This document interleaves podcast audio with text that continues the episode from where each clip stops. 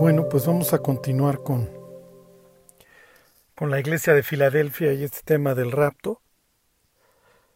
Lo más probable es que, es que hoy terminemos.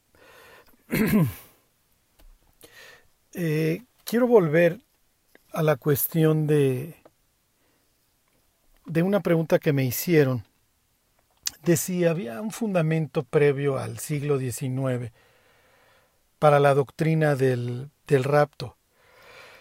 Porque como saben, hay personas que pues tienen esta idea que esto es una mera invención. Y hoy vamos a ver este capítulo 26 del libro de Isaías y todas las similitudes que tiene y los puntos de contacto que tiene con la iglesia de Filadelfia. Entonces, yo espero que hoy eh, nos quede claro que este capítulo 26 tiene mucho que decirnos eh, y que no hay, ¿cómo les diré? No hay ninguna base para que los padres de la iglesia, los mismos discípulos, la iglesia de Filadelfia, llegaran a tener este, alguna duda acerca de este tema. Digo, es natural, hoy vivimos en un vendaval de, de doctrinas, etcétera, y muchas veces pues ahí andamos este escuchando cosas, etcétera. Yo, si les soy franco, he escuchado la postura de los postribulacionistas a conciencia, pero siempre en la mente, cuando la gente me preguntaba, no, no dejaba de estar este capítulo 26 del libro de Isaías y el capítulo 3 de, del libro de Filadelfia. Les voy a ser muy franco, la primera Biblia que, que alguna vez tuve, sí, un día le salí a mi, a mi mamá con la embajada de que quería una Biblia, y bueno, ya saben, me trajo la grande, la chica, la mediana, y, y tengo una Biblia que prácticamente yo creo que más del 80% de cada versículo de, de, esta, de esta edición de la Biblia tiene, tiene referencias cruzadas. Entonces, este, así es como yo aprendí a leer la Biblia. Entonces iba yo leyendo, yo arranqué la Biblia en Primera de Corintios, cuando me convertí, y entonces veía yo las referencias cruzadas. Y desde que me convertí tenía yo esta idea de que alguna relación había entre el Antiguo y el Nuevo Testamento. Y en todos los versículos del Nuevo Testamento que, que tenían una correlación con el Antiguo, le ponía yo un alfa y una omega. Y en el Antiguo Testamento, si me encontraba un versículo que tenía relación con el Nuevo, le ponía yo alfa y omega si se trataba de Cristo. Entonces, obviamente, cuando veía yo versículos, y se cumplió así lo dicho por el profeta, y será contado con los pecadores, ah, mira, esto lo menciona y lo leí por ahí de Isaías 53. ¿Y cuál fue mi sorpresa a lo largo de los años? Que este ejercicio de la correlación entre versículos no era privativo mío. Esto era algo que los mismos escritores bíblicos utilizaban para comunicar una idea y para ampliarla. Les voy a poner un ejemplo que ya les dije. Cuando hablaba yo de la iglesia esta de Tiatira, el Hijo de Dios, y les preguntaba yo, ¿dónde creen que dice el Hijo de Dios? Y bueno, pues es una referencia al Salmo 2. Ahora, entre paréntesis, en este sentido, Apocalipsis es el libro que más referencias hace del resto de la Biblia. ¿Ok? Y les ponía yo este ejemplo de cuando Jesús sale del, del agua, que está escenificando el caos, y el Espíritu Santo revolotea. Claro, el pasaje no dice que revolotea, pero dice que desciende en forma de paloma. Entonces, esto es una imagen del Génesis. Cuando ahí sí se emplea este, este verbo de que revoloteaba sobre el caos. Entonces se posa el Espíritu Santo sobre Cristo. Y el mensaje que nos está mandando es que Él es el que arregla el caos. Jesús está saliendo de, este, de las aguas y el Espíritu se posa sobre Él. Y entonces se cumplen, se acuerdan varias cosas en ese instante. dice Dios, este es, este es mi hijo. Es una referencia al Salmo 2. Amado es una referencia a las palabras que se emplean ahí en el capítulo 22 del Génesis, cuando Dios le dice a Isaac que no le rehusó a su, a su amado, a su, a su único, a Isaac, que a su único. No es único, es el único hijo de la promesa, porque por ahí anda Ismael. ¿Ok? Entonces dice, este es mi hijo amado. Y al posarse el Espíritu Santo sobre él, se, se cumple una profeta del libro de Isaías. Ajá. Entonces, ¿qué dice aquí mi siervo? Yo lo sostendré, sobre él he puesto mi espíritu. Entonces les contaba yo eh, cómo aquí tienes una idea de la ley, una idea de los escritos. Ajá. Leas este de los salmos, tú eres mi hijo. Y este tú eres mi hijo y una idea de los profetas, ¿ok? Sobre él he puesto mi espíritu. Entonces esto se los ponía yo como ejemplo para que ustedes vean cómo los escritores bíblicos toman de otros lados. Y Jesús es un experto en esto. Jesús a veces actúa la Biblia, a veces la cita y a veces la implica. ¿Cuándo actúa Jesús la Biblia? Cuando convierte el agua en vino. Porque acuérdense que cuando venga el Mesías, los montes van a destilar mosto, van a correr cada uno debajo de su higuera y debajo de su vid y todas estas referencias por ejemplo, en capítulo 31 de Jeremías, al vino. Ahí él está actuando la palabra. ¿Sí? Hay veces que la implica. Juan el Bautista le manda a preguntar si él es el Mesías y Jesús le dice, díganle a Juan que los ciegos ven, que los cojos andan. Es una cita a Isaías 35.5. Les pongo otro ejemplo. Viene el abogado y le pregunta a Jesús, Maestro, ¿haciendo qué heredaré la vida eterna? Y Jesús le contesta, ¿qué es lo que lees? Y el abogado le contesta y le cita dos versículos. Le cita Deuteronomio 6 y le dice, Ama al Señor tu Dios con todo tu corazón, con toda tu alma, con toda tu mente y con todas tus fuerzas. Y luego le cita un versículo del libro de Levítico, concretamente 19-18, que dice, amarás a tu prójimo como a ti mismo. Entonces le dice, ama a Dios sobre todas las cosas y a tu prójimo como a ti mismo. Y Jesús le contesta, haz esto y vivirás. Jesús le está implicando otro versículo de Levítico, que es 18.5, que dice, Por tanto guardaréis mis estatutos y mis ordenanzas, las cuales, el, las cuales haciendo el hombre, vivirá en ellos, yo Jehová. Entonces Jesús le dice, haz esto y vivirás. Le está citando, le está implicando. ¿Ok? Entonces, quiero que hoy vean ustedes el punto de contacto o no al punto, los varios puntos de contacto entre Isaías 26 y el mensaje a Filadelfia. Ok, así como tú puedes encontrar puntos de contacto en el libro de números y la historia de Balac, etcétera, etcétera, con la iglesia de Pérgamo, o la cantidad de contactos con la vida de Jezabel y, y lo que está sucediendo en Tiatira, etcétera. Ok, en el caso de Filadelfia, Dios hace muchas referencias al profeta Isaías y sobre todo al tema este de las puertas abiertas, o de la puerta abierta, de tener una llave, de tener acceso. ¿Ok? La primera vez que yo, que yo leí Isaías 26, es muy probable que no me acuerde de mucho. Sí me acuerdo de un versículo que muchos, nos, que muchos recordamos, que es este de tú guardarás en completa paz, aquel cuyo pensamiento en ti persevera, porque, y mucho más hoy, ¿eh? olvídense, o sea, eh, clavarte en las noticias y en lo que estás escuchando, lo único que va a hacer es acabar de volvernos locos. O sea, hay que perseverar en toda esta esperanza.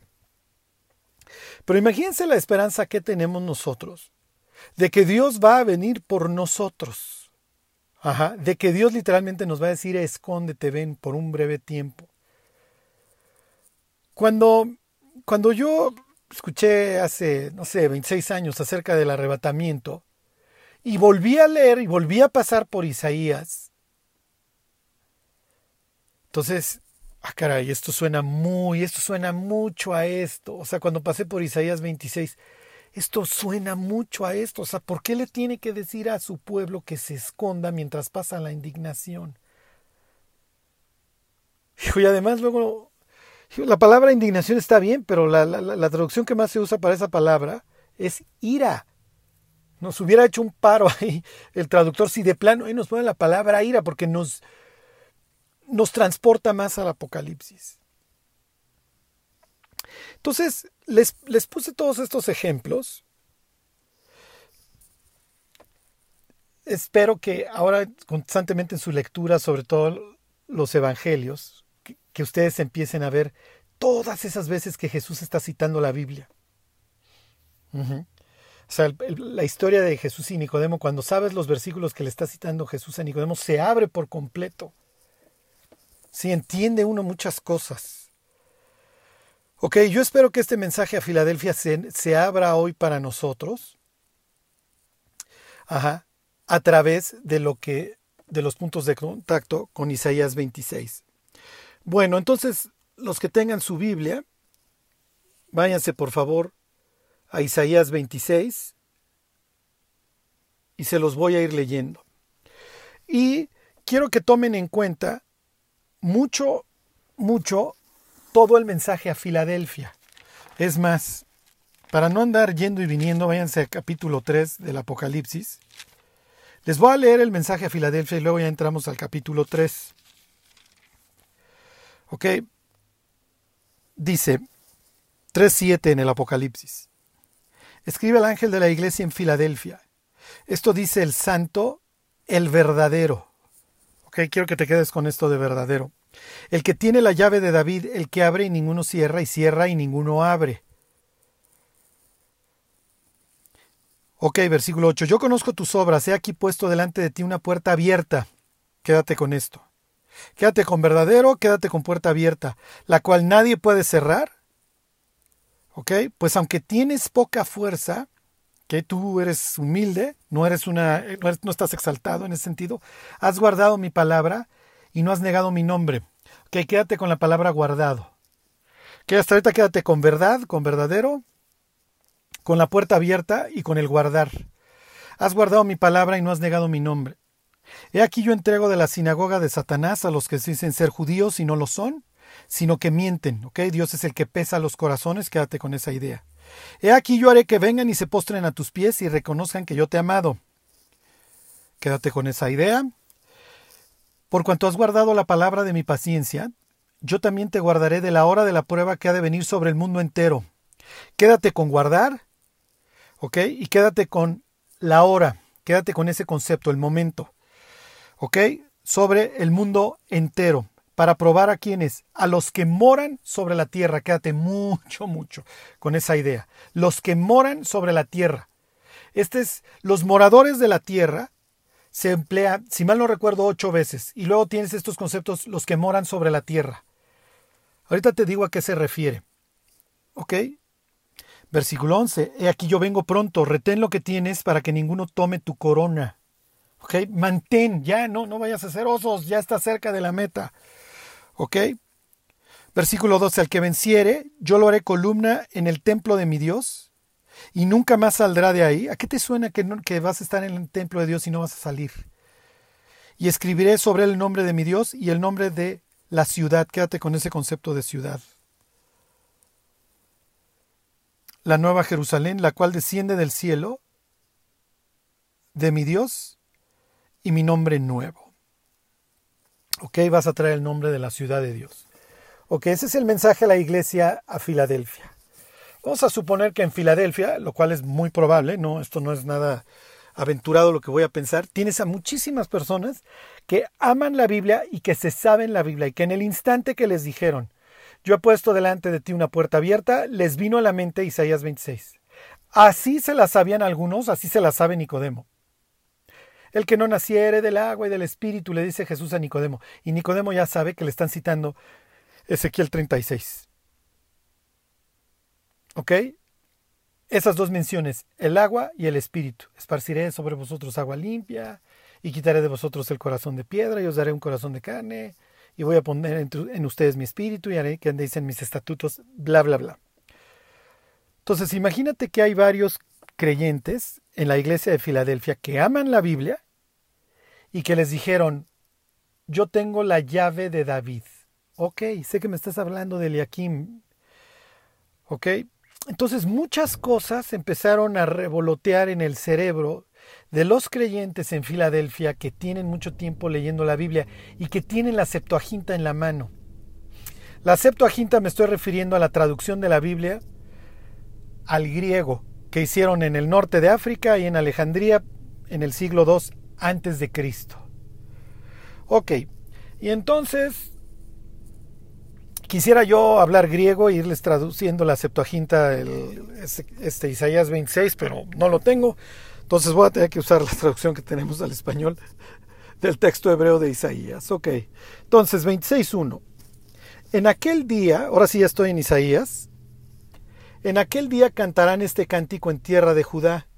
Fuerte ciudad tenemos. Acuérdense que van a inscribir. ¿Cuál es la promesa para los creyentes de Filadelfia? Vas a tener inscrito en tu frente el nombre de mi ciudad.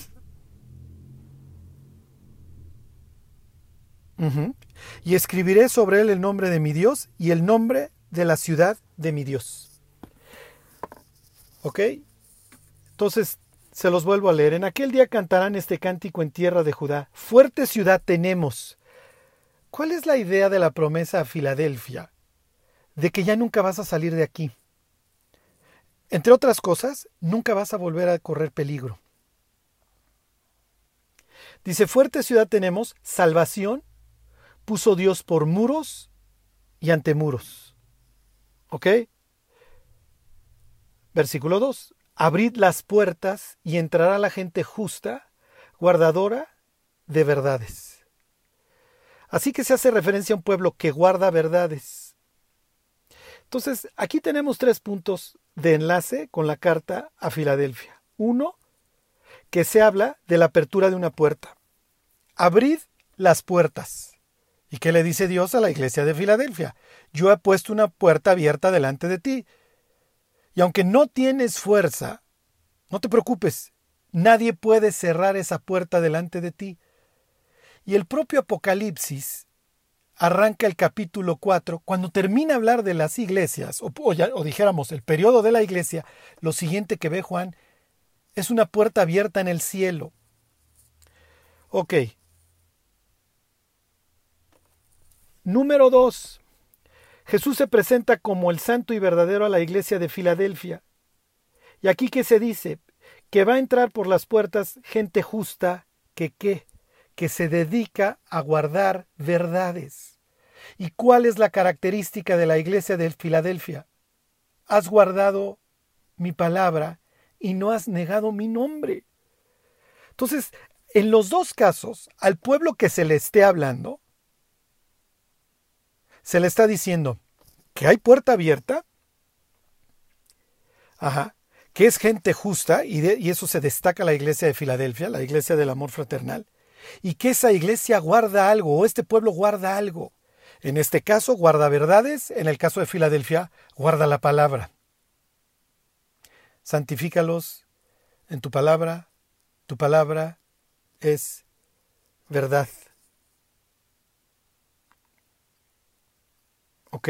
Entonces, miren, todos estos puntos de contacto dice que entre gentes guardadoras de verdades, ¿cómo se presenta Jesús a la iglesia de Filadelfia? Esto dice el santo y verdadero. Entonces, a esta iglesia se le promete escapar la hora de la prueba que viene sobre el mundo entero precisamente porque ha guardado la palabra de Dios. ¿Todo esto pudiera ser casualidad? Pero miren, los puntos de contacto no se agotan ahí. Como les decía, el pasaje inicia hablando de una ciudad, y a la iglesia de Filadelfia se le promete protección y se, y le dice que nunca va a salir de dónde? De la ciudad de Dios, al grado que va a tener el nombre de la ciudad de Dios inscrito. Se lo, se lo van a escribir Literalmente va a estar en sus frentes. Y entonces aquí habla de un pueblo que dice, fuerte ciudad tenemos, así arranca la historia en Isaías 26. Tenemos una fuerte ciudad. Dios nos ha permitido entrar en ella. Y a la iglesia de Filadelfia se le dice, no te preocupes, yo abrí una puerta y tú vas a vivir en esta ciudad y nunca vas a salir de ahí, no te preocupes. Ok, le sigo leyendo Isaías 26. Dice el 3, tú guardarás en completa paz aquel cuyo pensamiento en ti persevera, porque en ti ha confiado. Confiad en Jehová perpetuamente, porque el Señor, porque en, el, porque en Jehová el Señor está la fortaleza de los siglos. Vuelves a tener este concepto de protección. Sucede que Filadelfia y la Odisea fueron fuertemente afectados por un terremoto. La iglesia de la Odisea está tan sobrada de dinero que cuando el imperio o el gobernador provincial, no me acuerdo, les mandaron ayuda para la reconstrucción, la rechazaron como diciendo, no, no, su señoría, ni se preocupe, nosotros tenemos suficiente. Por eso es que Jesús le achaca a la iglesia de la Odisea. Ajá. Tú dices que eres rico y que te has enriquecido y que de ninguna cosa tienes necesidad, o sea, desdeñas la ayuda. Y por el otro lado tienes una ciudad en ruinas a la que a los creyentes, a la iglesia de Filadelfia, se les promete ser qué? Una columna. Porque si en la misma época tú te hubieras acercado a Filadelfia, hubieras visto mucha ruina. Este, Filadelfia no tenía la prosperidad de la Odisea. Ajá. Y entonces aquí, a esta iglesia, que pudiera considerarse en un sentido que está derrumbada, ajá, pues sí, hasta cierto punto. Pero finalmente de pie, y como dijera Pablo, como pobres pero enriqueciendo a muchos, ¿eh? Entonces, fíjense cómo vuelve este, esta idea de la protección. Les voy a leer otra vez el 4. Dice, confiad en Jehová perpetuamente, porque en Jehová el Señor está la fortaleza. La palabra fortaleza es zur, que muchas veces se traduce como peña o roca en el sentido de colocar a una persona en un lugar seguro. Ok, versículo 5. Dice ahí 26.5. Porque derribó a los que moraban en lugar sublime, humilló a quién? A la ciudad exaltada. La humilló hasta la tierra, la derribó hasta el polvo. Y aquí tienes el concepto de la humillación de lo exaltado, a diferencia de una Filadelfia que tiene poca fuerza. ¿Y qué es lo que le promete Dios a la iglesia de Filadelfia? Yo conozco a los que dicen ser judíos y no lo son, y voy a hacer que vengan y se postren. Y aquí tienes exactamente la misma idea. Se los vuelvo a leer, versículo 26.5. Derribó a los que moraban en el lugar sublime, humilló a los exaltados, los humilló hasta dónde? Hasta la tierra, hasta el polvo. Y a los que se dicen ser judíos y no lo son, dice, yo voy a hacer que vengan y se postren a tus pies. ¿Ok? Pero más aún, el propósito de la tribulación, acuérdense, y ahorita se los voy a leer de otros versículos de Isaías, es la humillación de los soberbios es la ira de Dios. Tiene caso que los creyentes, los niños, sufran la ira de Dios. Y aquí es donde nos perdemos, porque muchos dicen, sí, pero ¿por qué la iglesia no va a sufrir la persecución? La, la iglesia sufrió persecución desde que nació. Otra cosa muy diferente es que Dios derrame sobre su ira sobre sus hijos. Y ahorita lo vamos a ver en la Biblia, esto es un patrón. Dios no derrama su ira sobre su pueblo. Dios no mató a Abel. ¿Ya ven por dónde voy? Sí, Dios permite que muchas personas, la iglesia de Tesalónica, una iglesia perseguida, Dios muchas veces permite para la condenación de ciertas personas que maten a los propios hijos de Dios.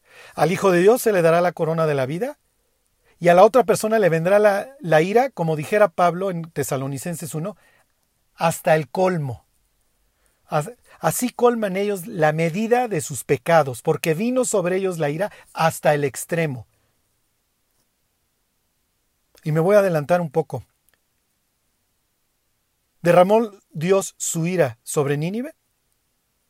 Dice, estos pues no pueden distinguir entre su derecha y su izquierda. ¿Ustedes creen que un niño de tres años distingue entre su izquierda y su derecha? Aquí la cuestión es de propósito. Intentar meternos en la mente de Dios y en lo que Dios nos ha revelado de sí mismo en su palabra. Y como dijera el propio Pablo en 1 Corintios 2, más nosotros tenemos la mente de Cristo. Ok. Entonces va a derribar a los que moran en lugar sublime. Y esta es la temática del Apocalipsis. ¿eh? Los grandes, los ricos, los capitanes, los comerciantes, los mercaderes de la tierra, los grandes. Ahorita leemos unos versículos de Isaías y les va a quedar muy claro porque este concepto de humillarlo a los, a lo sublime, a los moradores de la tierra, se menciona en este mismo capítulo y en otros. Este capítulo 26 de Apocalipsis está metido en algo que se llama el pequeño Apocalipsis de Isaías que va del 24 al 27, que son puros capítulos apocalípticos. Ok. Entonces, ahorita este, vemos cómo pues Dios va a humillar a los soberbios que creen que pueden ir impunes por la vida asesinando, robando, etc. Dice Isaías 26:6, la hollará pie, los pies del afligido, los pasos de los menesterosos. ¿Qué van a hollar los afligidos y los menesterosos? ¿Cuál es el contexto? ¿Qué dice el versículo de arriba? A la ciudad, a la ciudad sublime. Entonces tienes, por un lado, una ciudad que tiene poca fuerza, como sería Filadelfia, y tienes aquí una ciudad sublime. La menciona Isaías por nombre, no puede ser Babilonia o lo que sea. La idea es que tienes un contraste entre el humilde y el exaltado. ¿Ok? Los pies del afligido y los pasos de los menesterosos van a hollar con sus pies a la ciudad exaltada. Lo mismo que se le promete a Filadelfia. Yo voy a hacer que vengan y se postren a tus pies los que son falsos. Entonces, tenemos nuevamente este concepto que se le promete a Filadelfia en el sentido de que se postrarán los soberbios. Ok, Isaías 26, 7. El camino del justo es rectitud. Tú, que eres recto, pesas el camino del justo. ¿Qué le dice Dios a Filadelfia? Yo conozco a los que dicen ser y no lo son. Jehová pesa los corazones. Cada uno, ¿se acuerdan?, proclama su propia justicia pero Dios pesa los corazones. O sea, los, casi cada versículo de Isaías 26 tiene algo que ver con el mensaje a Filadelfia. Versículo 8. También en el camino de tus juicios, oh Jehová, te hemos esperado. Tu nombre y tu memoria son el deseo de nuestra alma. Con mi alma te he deseado en la noche, y en tanto que me dure el espíritu dentro de mí, madrugaré a buscarte. Aquí viene algo muy importante. Porque luego que hay juicios tuyos en la tierra, los moradores del mundo aprenden justicia. Los moradores del mundo. Los moradores de la tierra. Les digo, si mal no recuerdo, morador de la tierra, moradores de la tierra, esas cuatro palabras en nuestra Biblia se repiten en el Apocalipsis ocho veces. ¿Cuál es el propósito del Apocalipsis? ¿Que Dios derrame su ira sobre su iglesia? y arraso parejo, muchachos?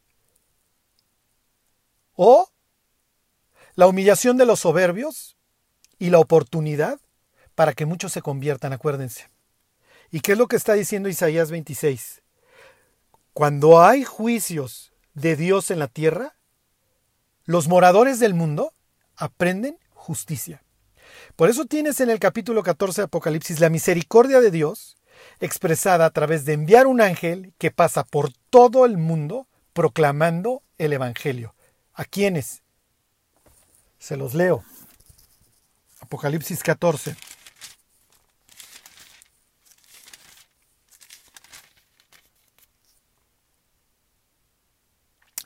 Catorce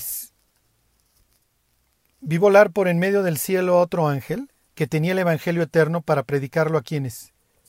A los moradores de la tierra. Misma expresión. Misma expresión. ¿Y cuál es la idea de derramar los juicios? Bueno, pues lo que dice Isaías 26. Que los moradores del mundo aprendan justicia. Ok. Entonces, ¿será casualidad que emplee los mismos términos que el Apocalipsis? Entonces, les repito, aquí vemos claramente el sentido de los juicios, el arrepentimiento de los que moran en la tierra y en los duros, que empiecen a respetar a Dios y vean su ira. ¿Qué digo? No acaba ahí, ahorita lo veremos, lo dice Isaías 26. ¿Ok? Entonces, Charlie, ¿qué quiere decir? ¿Por qué se emplea este término de los moradores de la tierra? El origen de este término viene del primer asesino. El primer asesino sobre la tierra, que es Caín, le ofrece a Dios el fruto de su trabajo, el fruto de la tierra, mientras que su hermano Abel le ofrece un sacrificio cruento. Entonces uno ofrece lo del mundo, el otro ofrece lo que Dios ordena. A Caín, antes de cometer el homicidio, se le dice, si bien hicieres, ¿no serás enaltecido? Tienes la oportunidad, Caín, como cualquier otro ser humano, de arrepentirte. Esa es la idea. ¿Qué es lo que hace Caín? Caín mata a su hermano, Caín se aleja de Dios hacia el oriente, se convierte en un errante sobre la tierra y luego funda una ciudad. Las ciudades, acuérdense en la Biblia, representan la unión humana contra Dios. Vamos a arreglar el orden, pero independientes de ti. El arquetipo de la bestia le hace Nimrod. ¿Qué es lo que se hay que hacer en capítulo 10 y 11 de Génesis? A fundar ciudades. ¿Qué es lo que dice el Apocalipsis al final? Y las ciudades de las naciones cayeron. Este sistema luciferiano anti Dios, con sus rascacielos y muchísimas cosas que ahorita no entro a detalle, que son verdaderas ofensas a Dios, edificaciones que son groserías, ¿eh? y no, ya no entro a detalles. Todo se cae. Todo se va a caer. El tiempo que hoy estamos viviendo es verdaderamente de gracia. Dios no retarda su promesa, aunque algunos dicen que se está tardando, sino que es paciente para con todos. Porque la última parte de la historia de la humanidad en este sentido, la tribulación, miren, cualquiera, cualquiera de nosotros le paga a Dios un infarto antes de entrar a lo que viene. Si así están los dolores de parto, imagínense cómo va a estar el alumbramiento. Y ahorita estamos en las primeras en las primeras este, contracciones. No, hombre, olvídense. Olvídense cuando entremos a lo que los ginecólogos o las, las del psicoprofiláctico le dicen la zona de transición. No, no, no. No, no, en serio, no queremos estar ahí. Y como le sucedió a Josías, mira, te la voy a ahorrar y te conviene más un flechazo. Te conviene más un flechazo de un egipcio que por suerte te mate, ¿eh? Y a ti, pues, Ezequías, te alargo los días 15 años, pero no más, maestro. Y ándale ya, te libro la, la invasión a Siria. Te libro el sitio y la invasión a Siria, porque en esos dos reyes se encontraron buenas cosas y casualmente a los dos se las cantaron. En tu época, por haberte arrepentido, no voy a traer el mal porque no es el propósito de derramar mira ni sobre Ezequías ni sobre Josías. Ok.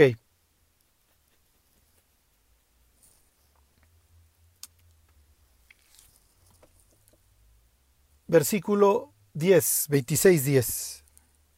Se mostrará piedad al malvado y no aprenderá justicia. En tierra de rectitud hará iniquidad y no mirará a la majestad de Jehová. La idea es que los moradores de la tierra se vuelvan va a haber unos que van, a, que van a preferir decirle a las montañas que les caigan antes encima. Les voy a leer Apocalipsis 9, 20 y 21. Dice, y los otros hombres que no fueron muertos con estas plagas, ni aun así se arrepintieron de las obras de sus manos, ni dejaron de adorar a los demonios y a las imágenes de oro, de plata, de bronce, de piedra y de madera, las cuales no pueden ver, ni oír, ni andar. Y no se arrepintieron de sus homicidios, ni de sus hechicerías, ni de su fornicación, ni de sus hurtos. Lo que está de moda hoy. De su fornicación, de su pornea. Bueno, que ahora sí que Juan pudo ver el futuro, ¿eh? las hechicerías, el fármaco, la farmaquía, la drogadicción. Bueno. Les leo Apocalipsis 6, versículos 15 y 16. Y los reyes de la tierra, y los grandes, los ricos, los capitanes, los poderosos, y todo siervo y todo libre se escondieron en las cuevas y entre las peñas de los montes, y decían a los montes y a las peñas, Caed sobre nosotros, y escondednos del rostro de aquel que está sentado sobre el trono, porque el gran día de su ira ha llegado, y quién podrá sostenerse en pie. Estos son la viva imagen de Isaías 26:10. Les puedes mostrar piedad, les puedes mandar juicios, no hay nada que hacer. No hay nada que hacer. Bueno, versículo 11. Jehová, tu mano está alzada, pero ellos no ven. Verán al fin y se avergonzarán los que envidian a tu pueblo, y a tus enemigos, fuego los consumirá. ¿Qué es lo que sigue después del no arrepentimiento? Isaías 26:11, el infierno. Ok. Tres conceptos atados al Apocalipsis. La negación. Tu mano está alzada, pero yo no quiero ver Dios. Entonces les puede llover lo que sea, no cambian. Número dos, la vergüenza que vendrá en ese gran día. Y número tres, posteriormente, el infierno. Le sigo leyendo. Jehová, tú nos darás paz, porque también hiciste en nosotros todas nuestras obras. Jehová, Dios nuestro, otros señores fuera de ti se han enseñoreado de nosotros. Pero en ti solamente nos acordamos de tu nombre.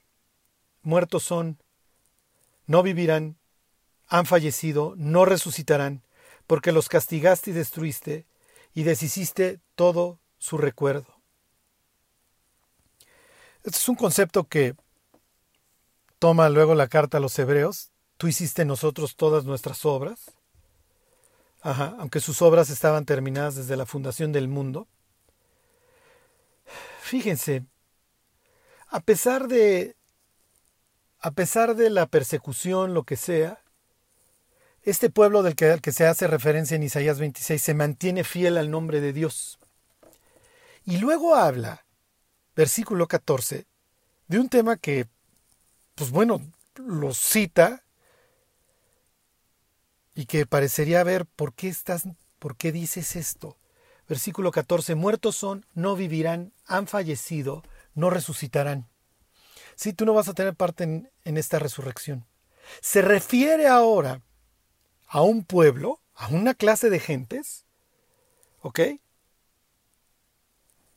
Obviamente al impío, al incrédulo, que no vivirá, que no va a resucitar, porque los castigó Dios, los destruyó y va a deshacer literalmente su recuerdo. Ok, tiene que ver algo es en este el tema de la resurrección.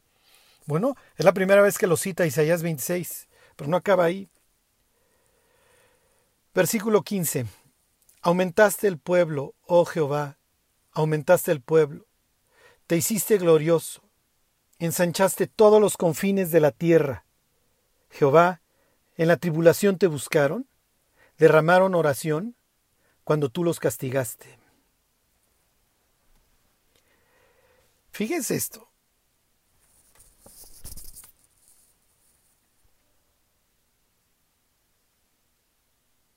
Fíjense esto. Habla de todos los confines de la tierra, esto es algo sobre lo que vamos a volver. Y luego habla de gentes. Habla de gentes que no resucitarán, que no quisieron, de impíos que aún en tierra de rectitud, aunque les muestren misericordia. Y luego dice, versículo 16, Jehová, En la tribulación te buscaron. Derramaron oración cuando, cuando los castigaste. Ahí tiene nuevamente el propósito de Dios. Los juicios de Dios, la tribulación, no tiene por objeto que la ira de Dios se derrame sobre su pueblo. Tiene por objeto que el morador de la tierra se convierta. Y es precisamente lo que dice Isaías 26, 16. En la tribulación Cuando tradujeron al griego la Biblia, la palabra que le pusieron es tzlipsis, la misma que usa el Apocalipsis. En la tribulación te buscaron, derramaron oración cuando, cuando los castigaste. Quiere decir que el castigo de Dios en la tribulación tiene un efecto positivo.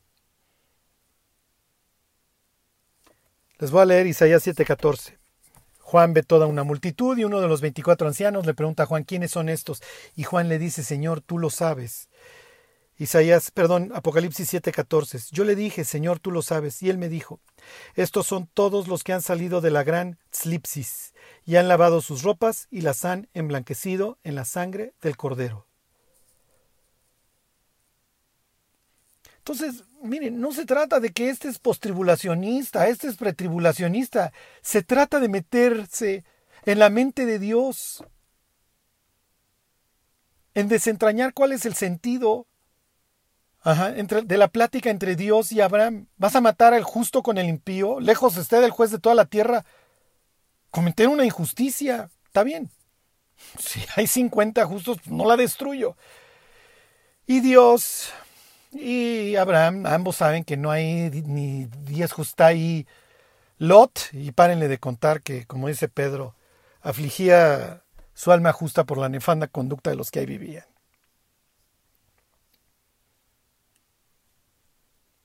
Este es el sentido de la en griego slipsis.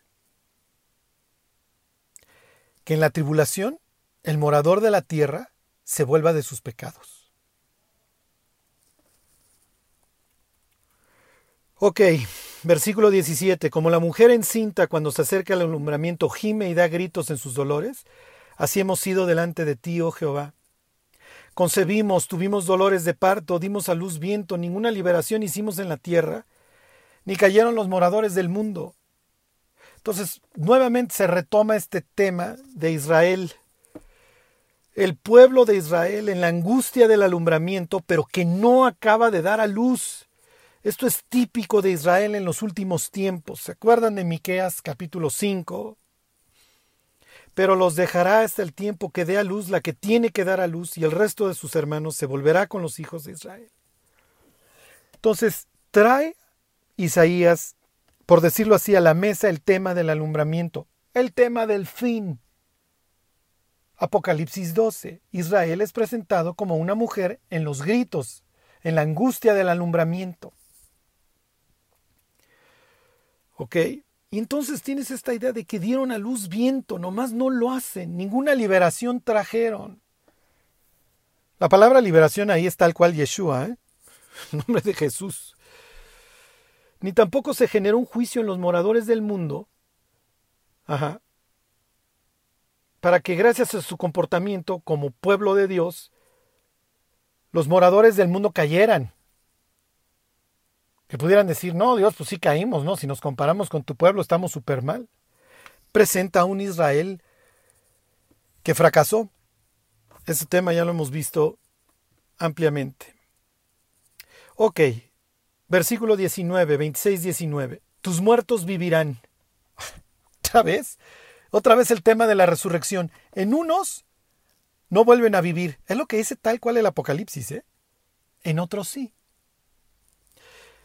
Dice, tus muertos vivirán, tus cadáveres resucitarán. Sus cadáveres resucitarán. Despertad y cantad, moradores del polvo, porque tu rocío es cual rocío de hortalizas, y la tierra dará a sus muertos. Entonces aquí tienes nuevamente el tema de la resurrección, pero esta vez de gentes que sí viven. Y después del tema de la resurrección vienen las siguientes palabras, fíjense. Anda, pueblo mío, entra en tus aposentos, cierra tras ti tus puertas, escóndete un poquito, por un momento, en tanto que pasa la indignación. Entonces te hablo de la resurrección de los muertos y luego te digo que te metas en tus aposentos. entre tanto que pasa la ira. Póngale ahí en indignación, la palabra es este Sam, si mal no recuerdo, que quiere decir indignación. Esto suena mucho, mucho a Pablo, ¿eh? La resurrección de los muertos y luego que se esconda el pueblo. Hijo, ¿dónde he escuchado esto antes?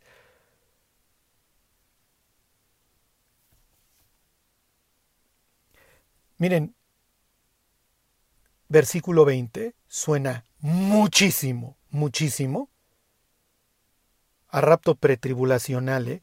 si no en todo este contexto, yo no sé a qué se le pudiera atribuir. Métete en tus aposentos, cierra las puertas. ¿Cuáles puertas? Pues las que te abrí, las del 26.2, las de Apocalipsis 4.1, las de Apocalipsis 3. La que te dije que yo te abrí, que tengo la llave de David, que abro la puerta y nadie la cierra.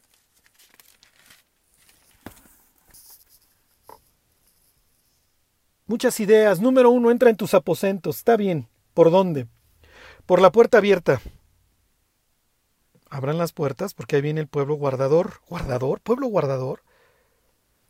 Es lo, mismo que se le dice a Filadelfia. ¿eh? Tú has guardado.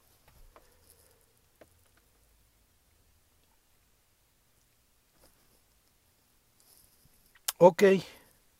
Número dos. Entra a dónde? A tus aposentos. Ay, ay, ay. Entra a tu cuarto. Esto suena muchísimo a Juan 14. ¿eh? En la casa de mi padre muchas moradas hay. Si no fuera así yo os lo hubiera dicho, pero sí hay. Voy pues a preparar lugar para vosotros, para que donde yo estoy, vosotros también estéis. Y vendré por ustedes. Y voy a venir por ustedes. Esto suena muchísimo a ese capítulo de Juan. Y vendré otra vez y os tomaré a mí mismo. Los judíos esa noche tomaban cuatro copas, cuatro brindis para celebrar cuatro verbos que están en Éxodo, si mal no recuerdo, seis. Los voy a sacar, los voy a librar, los voy a redimir y los voy a tomar a mí mismo.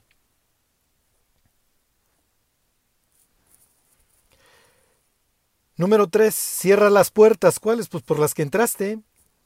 Y pues habrán estado abiertas para que pasaras. Número cuatro, escóndete. ¿Cómo escóndete si soy el pueblo de Dios y tengo que llevar luz para revelación de los gentiles y hasta los confines de la tierra? No, ahorita no. Ahorita te escondes. ¿Cuánto tiempo por un momento? Yo también te voy a guardar de la hora, del tiempo, del momento. En tanto que pasa la indignación, la palabra stzam les decía que se traduce en muchos lugares como ira. Orge en griego. Hace rato les leí unos versículos que hablan de esto. Y escondednos de la orge del cordero, de la ira del cordero, porque el gran día de su orge ha llegado y quién podrá sostenerse en pie.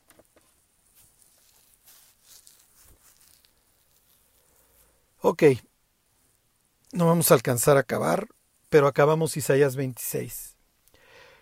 ¿Por qué te tienes que esconder, pueblo mío?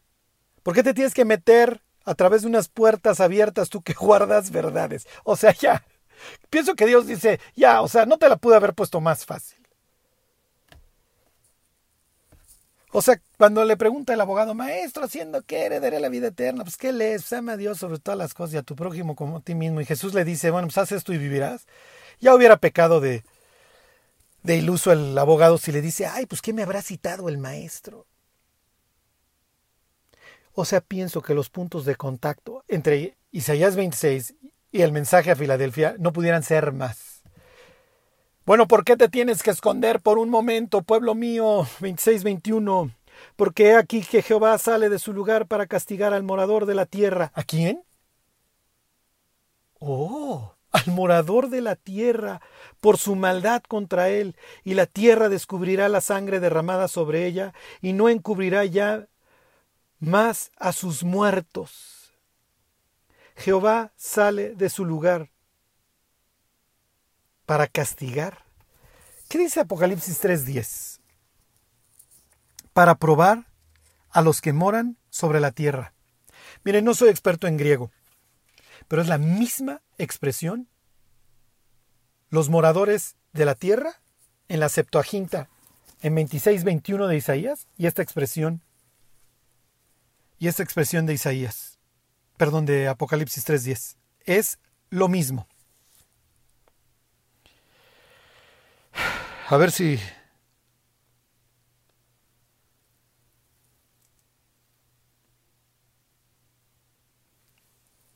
A ver si se los puedo... No, había copiado los textos griegos, pero se los voy a deber hasta la próxima. Pero la expresión los moradores de la tierra es los oikumenes, sí lo tengo, joles, toda, perisai, tous. Aquí están. tous cotacoinautas epi tes ges. La misma expresión está en Isaías 26. Cotacoinautas, cotaicuntas, perdón, epi tes ges. Si tú eres un creyente en Filadelfia que te sabes la Septuaginta, la correlación, la correlación sería inmediata. Ok, les leo Apocalipsis 2, nada más para que ustedes vean que esta expresión de levantarse para castigar a los moradores de la tierra no es la primera vez que se usa en Isaías. ¿Ok? Dios le dice a su pueblo, escóndete porque voy a ir a castigar a los moradores de la tierra. Les voy a leer este Isaías capítulo 2.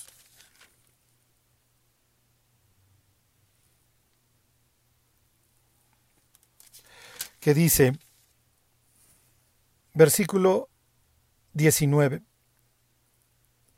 2.19, y se meterán en las cavernas de las peñas, eso se los leí hace rato de Apocalipsis, y en las aberturas de la tierra por la presencia temible de Jehová y por el resplandor de su majestad. ¿Cuándo? Cuando Él se levante para castigar la tierra. Misma expresión de Isaías 26, eso es la tribulación. Y justo la ata Juan en el capítulo 6 a Isaías 2, a este concepto de que me caigan las piedras encima.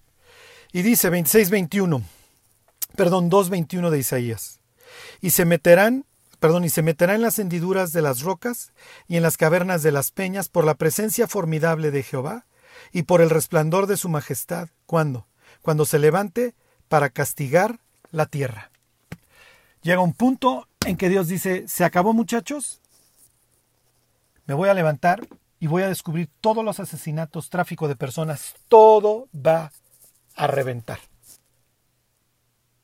¿Y el pueblo de Dios qué tiene que hacer, según Isaías 26? Meterse en sus aposentos.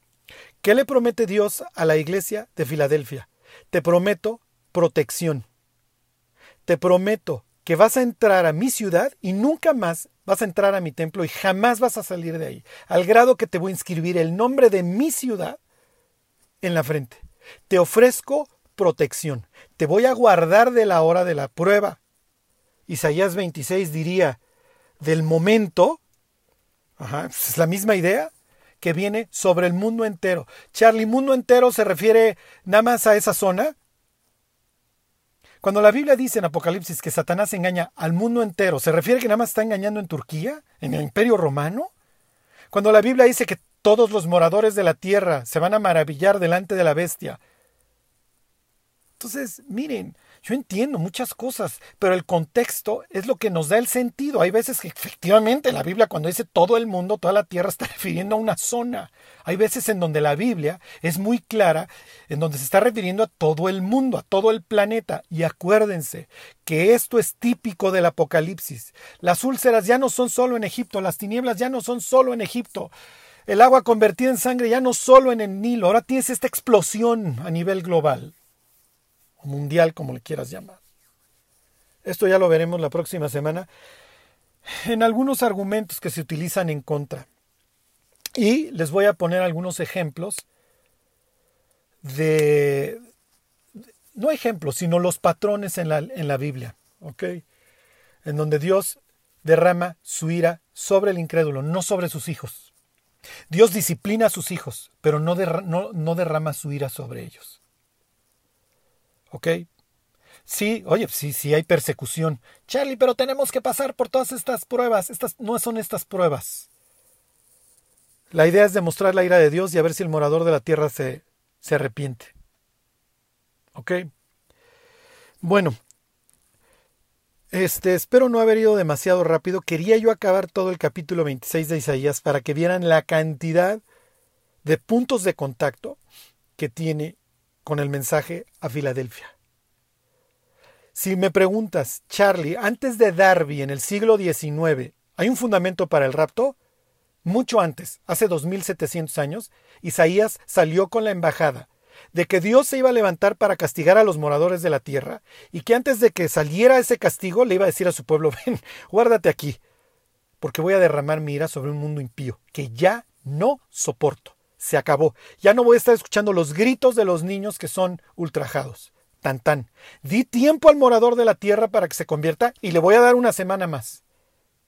Y muchos, muchos en su tribulación o en la tribulación se van a convertir.